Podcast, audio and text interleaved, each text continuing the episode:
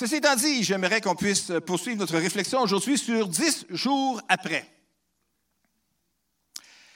À mon décès, lors des funérailles, il y aura diverses personnes qui prendront la parole pour euh, exprimer un mot à mon sujet. Il y aura sans aucun doute quelqu'un de ma famille, de mes amis. Il est probable qu'il y ait aussi peut-être quelqu'un de l'Église qui désire y ajouter un mot. Et là, la question c'est, quel sera le contenu de cet éloge-là? Qu'est-ce que les gens que je côtoie à l'Église pourraient bien dire à mon sujet? Est-ce que j'étais dans l'action ou est-ce que j'étais plus euh, spectateur ou, euh, assister à un spectacle, dans la spectaclitude?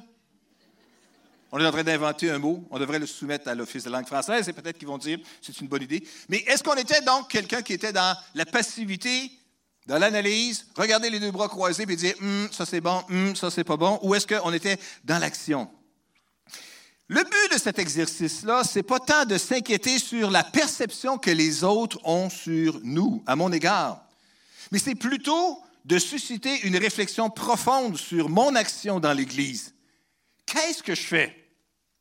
Qui j'ai aidé? Qui je touche? Qui j'encourage? Qui j'aide d'une façon concrète? Qu'est-ce que je laisserai comme héritage à l'Église après mon départ? Vous savez, dans l'Église, on n'est pas tous faits pareil. Vous avez remarqué ça, hein? On a des rôles différents, des fonctions différentes, mais on fait partie de la même famille. On fait partie d'un même corps. C'est ça l'idée. L'apôtre Paul utilise cette image-là du corps euh, pour discuter l'Église, mais ce n'est pas la seule image qu'il utilise pour décrire ce qu'est l'Église. Et dans le fond, des fois, il ne faut pas pousser trop loin les images parce qu'on peut se mêler à travers tout cela. L'Église est également comparée à une famille, et comparée à une armée, à un temple, comparée même à une épouse qui attend son époux. Et chacune de ces images-là qui est utilisée porte un, un, certain nombre de leçons importantes qui peuvent nous être enseignées. Mais dans trois lettres que l'apôtre Paul a écrites dans Romains, dans 1, Corinthiens et dans Éphésiens, il revient sur des passages où il compare l'Église à un corps. Et dans chacun de ces passages-là, il souligne trois vérités qui reviennent encore et encore.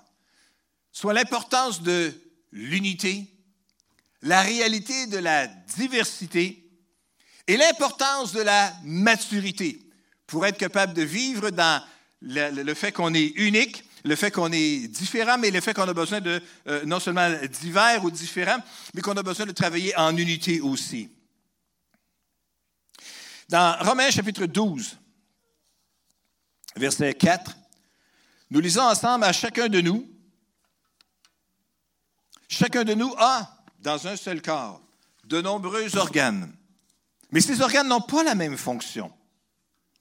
De même, alors que nous sommes nombreux, nous formons ensemble un seul corps par notre union avec le Christ. Et nous sommes tous, et chacun pour sa part, membres les uns des autres.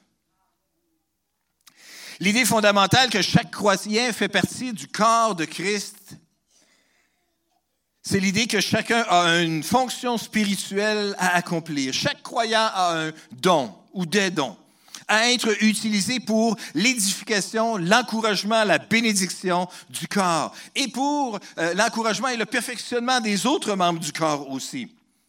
La réalité, c'est que nous appartenons les uns aux autres, que nous devons nous servir les uns les autres et que nous avons vraiment besoin les uns des autres aussi. Alors ce matin, quel aura été mon rôle dans cet ensemble-là? Est-ce que j'aurais été fidèle à accomplir le rôle que Dieu m'a accordé que je devrais jouer dans ce corps-là? Un seul corps, plusieurs membres et des fonctions différentes. Si je vais vous demander ce matin, quel est le membre le plus utile de votre corps? Qu'est-ce qu'on répondrait?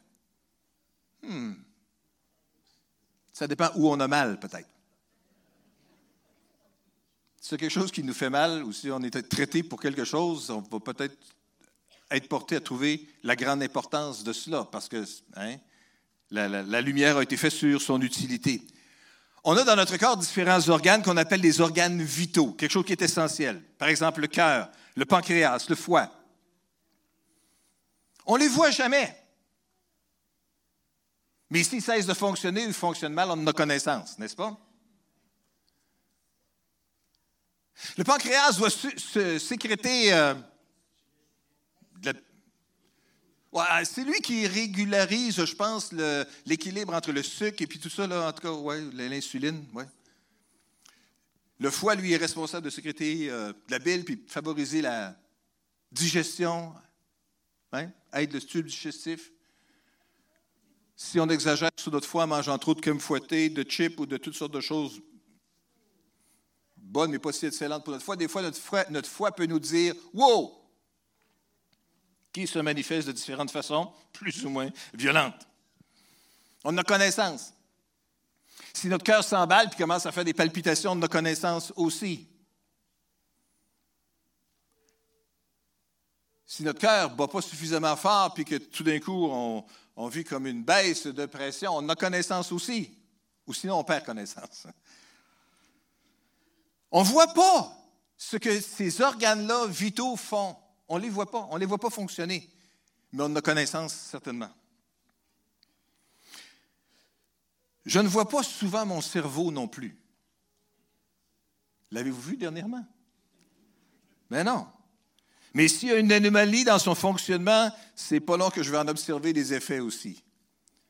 Que ce soit au niveau de mon équilibre, que ce soit à un niveau euh, de mon expression ou euh, ben, peut-être que dans le fond, vous vous êtes aperçu que ça fait longtemps qu'il y a de quoi qui ne va pas avec mon cerveau. Mais euh, merci quand même d'endurer ça. Ça va. Le pire est à venir.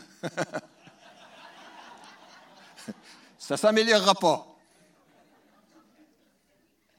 Mais au-delà de ça, il y a le meilleur qui est à venir. Amen. Lorsque notre vie ici-bas se terminera, et qu'ils se réuniront pour dire notre éloge et tout ça, puis ils vont manger de la sandwich aux patates, puis des petits sandwichs pas de croûte. Hein? Et puis ils vont dire comment on était une bonne personne et tout ça. Nous autres, pendant ce temps-là, on va se réjouir éternellement dans une vraie demeure qui a été préparée d'avance pour nous autres. OK, quel est le membre le plus utile de mon corps? Dans le fond, c'est tous les membres sont utiles. Hein? On pourrait même parler de mes yeux. C'est important, les yeux bien qu'ils ont besoin d'aide depuis déjà une bonne vingtaine d'années pour être capable de reconnaître les gens à qui je m'adresse. Mais les yeux sont utiles, les yeux voient, ils voient tout. Mais à la rigueur, je suis capable de vivre sans mes yeux. Ça ne soit pas la même chose. Mais je suis capable quand même de fonctionner. Hein? Mon, corps serait capable de fonctionner. Je ne veux pas perdre mes yeux, et sans aucun doute que vous autres non plus. Mais on réalise à quel point que nos membres sont interdépendants les uns des autres. Et l'apôtre Paul souligne ça également aussi dans 1 Corinthiens chapitre 12, quand il touche un autre passage où il parle de l'importance et l'interdépendance des différents membres du corps. Dans 1 Corinthiens 12, 7, nous lisons En chacun, l'Esprit se manifeste d'une façon particulière en vue du bien commun.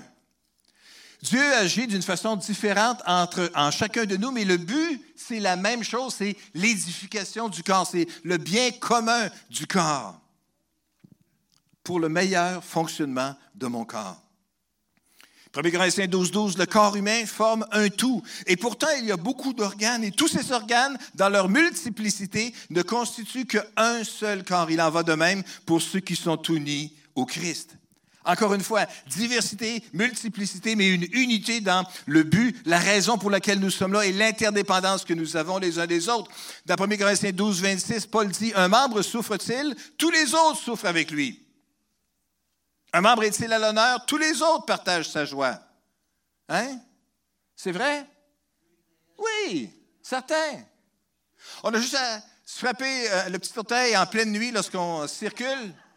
Hein? Ce n'est pas un gros membre du corps. Il n'est pas aussi vital, mon petit orteil, que mon cerveau ou que mon cœur, que mon pancréas, que mon foie. Mais quand il fait mal, tout mon corps en a connaissance, n'est-ce pas? Et des fois, les gens dans notre entourage, même à l'extérieur de notre corps, sont au courant que ça fait mal aussi. Peut-être que je devrais dire qu'un petit orteil masculin, ça fait plus mal qu'un petit orteil féminin. Oh, mais là. Vous direz alors que je suis biaisé. Oui, c'est ça. Puis On ne sait pas comment c'est fait les systèmes nerveux masculins et féminins, puis il y a peut-être une sensibilité particulière masculine. Hmm. Peut-être, peut-être pas. La vérité, c'est que la diversité dans le corps, c'est une évidence de la sagesse de Dieu. Chaque membre a besoin des autres membres. Et aucun membre ne peut se permettre d'être indépendant des autres membres. Mon petit orteil qui a besoin d'être guéri a besoin que mon cœur continue à pomper la vie à travers le sang dans tout ça. Et pendant tout le milieu de ça, a besoin que mon corps puisse être capable de continuer à fonctionner d'une façon raisonnablement euh, équilibrée aussi. Dans un corps humain en santé, les différents membres collaborent les uns avec les autres pour compenser même parfois lorsqu'il arrive une situation de crise.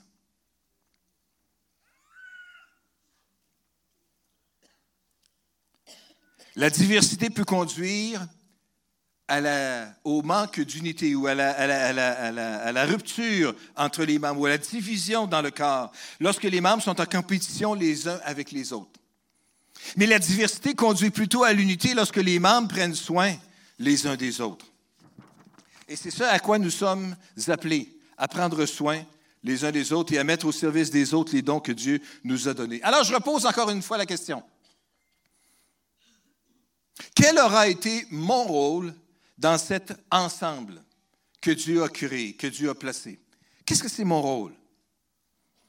Parce que nous, là, chacun d'entre nous ici, vous, là, là, vous n'êtes pas juste un membre d'une famille ou un ami d'un groupe particulier, mais vous êtes aussi un chrétien dans l'Église. C'est quoi votre don? C'est quoi votre rôle dans l'Église? Ah, vous savez, moi, je ne suis pas un, si grand musicien, ou je ne suis pas un si grand ceci ou si grand cela. Peut-être, mais vous êtes d'autres choses. Qu'est-ce que vous êtes? Et est-ce que vous le mettez au service des autres? C'est ça qui est la chose importante. Vous savez, ça peut commencer petit, puis ça peut grandir. Ça peut commencer tout petit, juste comme une idée, puis après ça, ça peut grandir.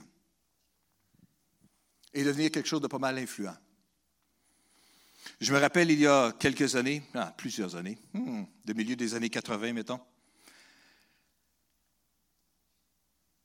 ce qui a été les débuts de l'organisme qui s'appelle Défi Jeunesse aujourd'hui, qui est un accompagnement spirituel auprès des jeunes hommes qui ont des problèmes de dépendance.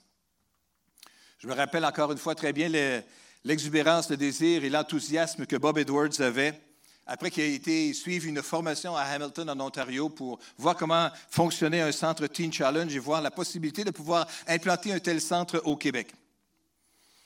Rapidement, après avoir euh, assuré comment est-ce qu'on était pour se fonctionner et se, financer et tout cela à travers des campagnes de financement, il est devenu assez évident rapidement que ça prendrait euh, un lieu pour être capable de vivre une thérapie et amener les gars puis être là c'est là qu'on a découvert qu'il y avait une école de rang qui était disponible, une ancienne école de rang, dans le rang Saint quelque chose de Saint-Édouard. Saint-François à Saint-Édouard de Lobinière. Et puis on a acquis cette propriété-là, à ce moment-là, avec un petit peu de terrain qu'il y avait autour. Mais assez rapidement, les voisins euh, euh, ont eu besoin d'aide. On avait un voisin, M. Baudette, si je me souviens bien, euh, qui avait, avait la, ferme voisine à côté de nous autres. Et puis, assez souvent, il y avait des gars du Centre des jeunesse qui allaient lui donner un coup de main lorsqu'il avait des besoins particuliers sur la gestion de sa ferme, soit que ce soit la récolte, les semences ou quelque chose comme ça. Et puis, finalement, on a gagné le cœur de M. Baudette, qui trouvait que c'était un organisme utile, crédible, qui avait quelque chose de bon à faire. Et puis, a même, nous a même offert de d'acheter sa ferme, qui nous a offert à un prix assez raisonnable et puis qui l'avait même financé pendant une certaine période de temps avec la permission qu'on lui donnait pour quelques années de demeurer dans sa maison. En tout cas, tout ça pour dire que ce petit centre qui a aidé des gars euh, qui avaient des problèmes de dépendance euh, est devenu un, propriétaire de quelques terres finalement dans le rang Saint-François. Et finalement, d'autres propriétés ont été achetées, se sont ajoutées à tout cela. Et puis après ça, la réflexion s'est faite parmi les directeurs à l'époque, ou en tout cas certainement avec Ronald Lucier, qui était le, président du conseil d'administration à l'époque, puis maintenant le directeur du centre. Pourquoi qu'on ne pourrait pas exploiter ces terres-là puis faire de ça une partie du programme en cultivant notamment des légumes? Et c'est là qu'est née l'idée de moissonneur solidaire qui s'est développée de plus en plus. Là, j'aimerais juste inviter euh, notre opérateur euh, vidéo? L'hiver approche, il faut vider les champs. Ben oui, Ronald Lucier cueille les dernières carottes de la saison. Bon an, mal an. On produit maintenant 4 à 500 tonnes métriques de légumes par année qu'on achemine à 99% dans le réseau des banques. On approvisionne 13 banques sur 19 et cette année, on est allé jusqu'à Rimouski, jusqu'à cette île. C'est une véritable armée de bénévoles qui débarquent chaque automne pour aider les moissonneurs solidaires dans l'Aubinière. Grâce à des groupes comme vous, les banques alimentaires et les comptoirs alimentaires reçoivent un légume de qualité supermarché de première qualité. Carottes, poireaux, rutabaga, betteraves, courges et choux 1300 cueilleurs viennent bénévolement prêter main forte pour les sortir des champs. Je veux qu'ils retiennent que c'est possible d'aider les gens proches de nous. Donc souvent, ils pensent ah, faut, euh, c'est trop difficile, alors que là, on est tous là, on travaille ensemble, puis on est capable de faire une bonne action. Nous, on demande qu'est-ce qu'on va manger, eux, ils savent pas s'ils vont pouvoir manger. C'est justement ça. Nous, on leur permet de manger, les enfants, les familles, tout ça. Je suis fière de faire ça, justement, parce qu'ils vont avoir de quoi dans leur assiette.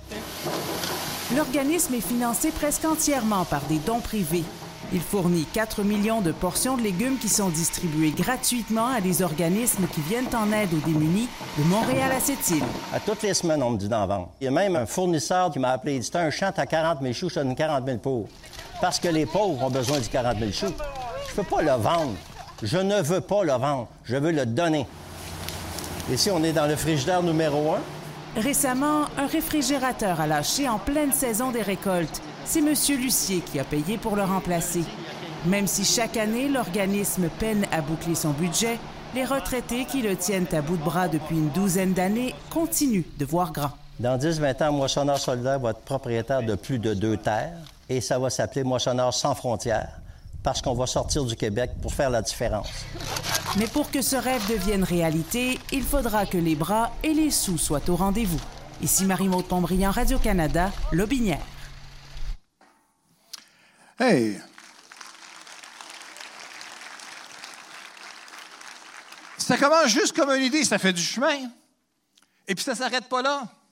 Puis vous avez bien compris que Ronald, qui est, le directeur maintenant, euh, il est bénévole. Mais il est bénévole qui fournit l'aide également aussi lorsqu'arrive un bris d'équipement important, puis ça prend le 10 000 pour être capable de le réparer. C'est euh, de la générosité, ça, monsieur, madame.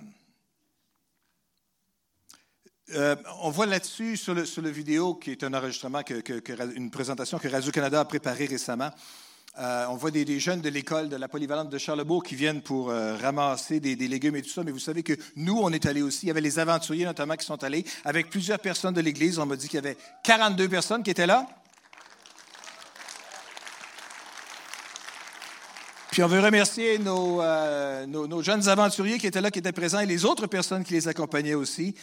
J'ai su aussi qu'on avait ramassé quelque chose comme 39 000 livres de navets. Je ne pense pas qu'on était juste à nos 44 qu'on a pu faire ça, mais dans la saison, je présume. Et des poireaux pour 14 000 livres également aussi. dans la journée, 39 000 livres de choux, de navets, puis 14 000 livres de poireaux dans une journée? Franchement. Je suis épaté, vous m'épatate.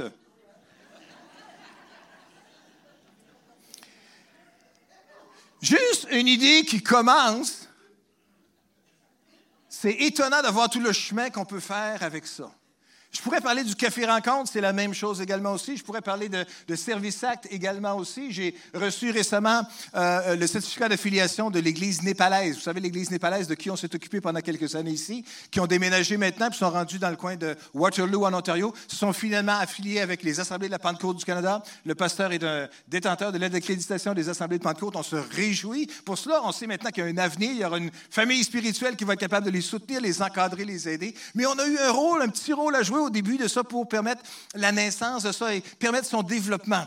Vous savez, on a besoin de juste comprendre des fois que on doit juste être obéissant lorsqu'il y a une opportunité qui se présente devant nous autres, puis on peut poser un petit geste. Ça peut être juste de visiter quelqu'un, danger, avec grande régularité. Puis je sais qu'il y a des frères et des sœurs qui l'ont fait régulièrement, qui l'ont fait pour ma mère en particulier. Je vous en remercie encore une fois. Je sais à quel point c'était quelque chose qui était touchant pour elle, c'était euh, agréable pour elle de revoir des visages familiers de l'Église et des gens qui voudraient prier avec elle et puis euh, chanter avec elle. Il y en a combien d'autres personnes comme ça, encore une fois, qui ont tellement besoin? Toutes sortes de besoins qu'on peut avoir. Ce matin, on a entendu parler également aussi des besoins qu'on avait pour des moniteurs au niveau du préscolaire. Une fois par mois, ça ne tue pas personne. Mais je vous garantis que de servir une fois par mois avec les, petits bouts, par exemple, et être en contact avec les parents et tout ça, ça vous change la configuration dans le cerveau de quelqu'un sur l'appréciation de qui est l'Église et de comprendre les familles qui composent l'Église et être capable de se rappeler par leur nom des différents parents et des enfants et de voir avec joie à quel point ils vont être capables de pousser vite ne pouvez pas réaliser à quel point que ça pousse vite dans 12 mois un enfant. C'est des choses, peut-être, vous vous dites, mais oui, je ne suis pas un, travailleur social qualifié qui a terminé ses études. Pas grave. Vous avez toujours bien un cœur. Vous, avez deux bras, deux mains, une tête, une bouche capable de parler. Vous êtes, capable, vous êtes pleinement qualifié pour être capable d'aider quelqu'un qui est dans le besoin. En tout cas, si jamais le cœur vous en dit ou que l'Esprit vous dirige, je vous encourage juste à vous présenter à la table ce matin puis aller vous inscrire. Vous savez, il y a un temps où est-ce que dans l'Église, on chantait aussi quelque chose de tout simple. C'était juste un chant qui disait Seigneur, emploie-moi. Ne me refuse pas. Il y a bien quelque chose pour moi. Même si c'est humiliant, rends-moi obéissant. Qu'importe le prix, oui, me voici. J'oserais pas le chanter ce matin parce que je ne voudrais pas offenser vos oreilles. Mais le message était clair, c'était Seigneur, qu'est-ce que je peux faire? Où veux-tu me diriger? Comment puis-je être utile? Vous savez, quand on dira votre éloge, le jour de vos funérailles, qu'un ami de l'Église viendra raconter, il va raconter quoi? Il va raconter ce qu'il va vous avoir vu faire. Il va raconter l'utilité que vous avez eue dans le corps, la connexion que vous avez eue, l'encouragement, la bénédiction que vous avez été pour d'autres personnes. Vous savez, pendant qu'on marche avec Jésus, puis qu'on recherche, qu'on étudie sa parole, qu'on obéit, qu'on cherche à être euh, sensible à la direction du Saint-Esprit, c'est sûr que notre compréhension devient de plus en plus profonde avec le temps au prix que Jésus a payé pour nous réconcilier avec son Père. Après qu'on ait renoncé à notre ancienne vie, puis qu'on ait commencé à chercher à vivre une nouvelle vie avec Jésus, le Saint-Esprit nous motive à partager davantage de nous-mêmes pour le royaume, afin que d'autres puissent aussi être fortifiés dans leur foi et accueillis dans la famille de Dieu pour la toute première fois.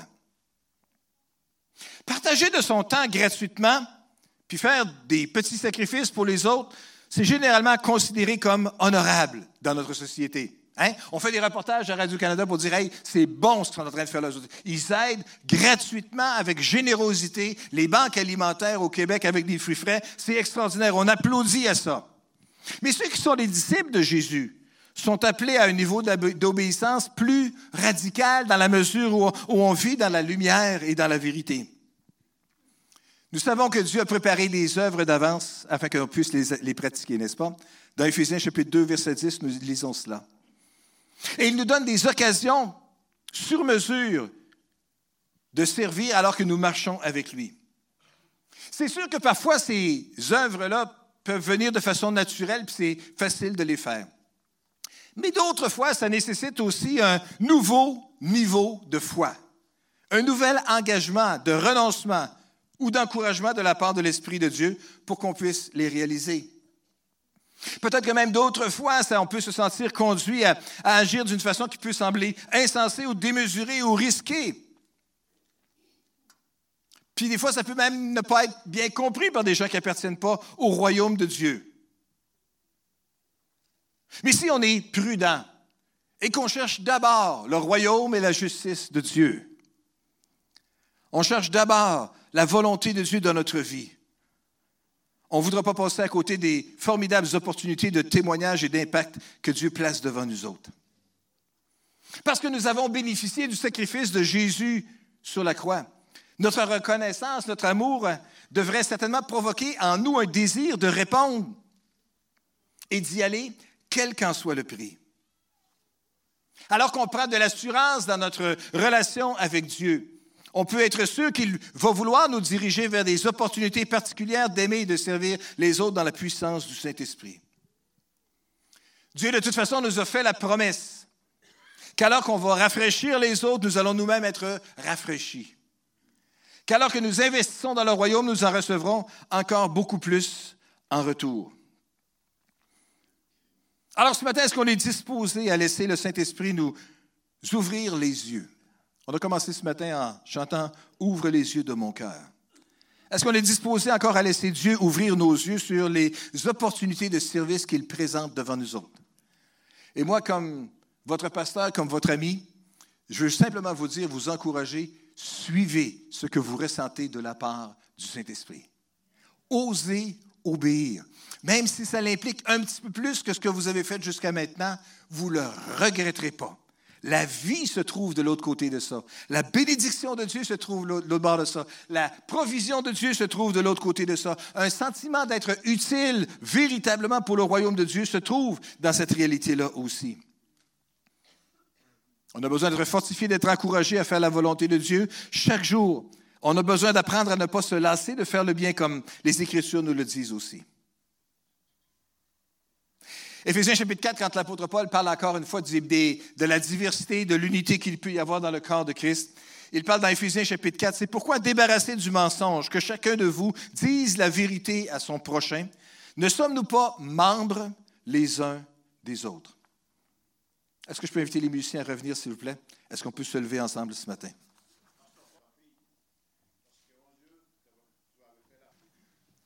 Ce matin, je veux juste donc donner cette opportunité à toutes les personnes qui sont ici, qui disent, moi, je ne connais pas Dieu, je ne connais pas Jésus comme mon sauveur personnel. Je connais des choses au sujet de la religion, je connais des choses au sujet de Jésus, mais je ne le connais pas, lui, d'une manière personnelle. Et puis aujourd'hui, euh, vous aimeriez vous tourner vers Jésus. Alors ce matin, avec la petite fille d'Alvaro, ou euh, n'importe quelle autre personne qui est ici en celui qui a besoin de connaître Jésus comme son sauveur personnel, je vous invite à faire cette prière avec moi et à répéter après moi. Seigneur Jésus, je reconnais aujourd'hui que j'ai péché. Je veux te demander pardon. Mais je reconnais aujourd'hui que Jésus est mort sur la croix pour me pardonner mes péchés. Je crois qu'il est ressuscité des morts pour me rendre juste. Et en ce moment même, j'invite le Seigneur Jésus à venir vivre dans mon cœur et à faire de moi une nouvelle personne. Viens changer ma vie, Seigneur. Je mets ma foi en toi. Amen. Seigneur notre Père et notre Dieu, je te prie que tu puisses accomplir ce miracle-là dans la vie de cette petite fille, dans la vie de n'importe quelle autre personne qui aurait pu faire cette prière avec sincérité aujourd'hui. Je te prie, Esprit de Dieu, que tu puisses venir et toucher le cœur de ces individus profondément, comme tu nous as touchés, chacun d'entre nous aussi, le jour où nous nous sommes tournés vers toi. Seigneur, qu'ils puissent connaître la réalité, l'expérience de la nouvelle naissance, que leurs yeux s'ouvrent et qu'ils puissent voir les réalités du royaume de Dieu, que leurs yeux s'ouvrent et qu'ils puissent devenir soudainement conscients qu'il y a toute une vie, tout un monde qui existe, au-delà de ce que le monde physique peut exister. Seigneur, je te prie au nom de Jésus que chacune de ces personnes qui ont fait cette prière avec sincérité aujourd'hui puisse véritablement te connaître comme Sauveur et Seigneur. Viens répondre à la prière, au vœu de leur cœur aujourd'hui. Nous te donnerons à toi seul la gloire au nom de Jésus. Amen. Et Amen. Et si vous avez fait cette prière, Amen, on peut juste féliciter chacune des personnes qui ont fait cette prière pour la première fois aujourd'hui. Je veux juste vous dire que si vous avez fait cette prière pour la première fois, dites-le à quelqu'un avec qui vous êtes venu de dire Hey, j'ai fait la prière aujourd'hui, puis il y a vraiment quelque chose qui s'est passé dans mon cœur. Et cette personne-là aura certainement la sagesse de vous donner les instructions de ce qu'il faut faire à partir de maintenant. Être capable de se nourrir de la parole de Dieu, être capable de se rencontrer avec d'autres personnes, demander à Pasteur Jean-Mathieu quand est-ce le prochain cours de nouveau qui va se donner, et puis est-ce que je peux m'inscrire, s'il vous plaît? Et il sera heureux de simplement juste répondre à votre question. C'est bon? Est-ce qu'on peut se lever ensemble? Et je vais juste inviter l'équipe de louange à nouveau de nous conduire dans un autre champ de louange ce matin. Alors qu'on veut que le Saint-Esprit nous dirige et nous guide sur les œuvres qu'il a préparées d'avance pour nous autres.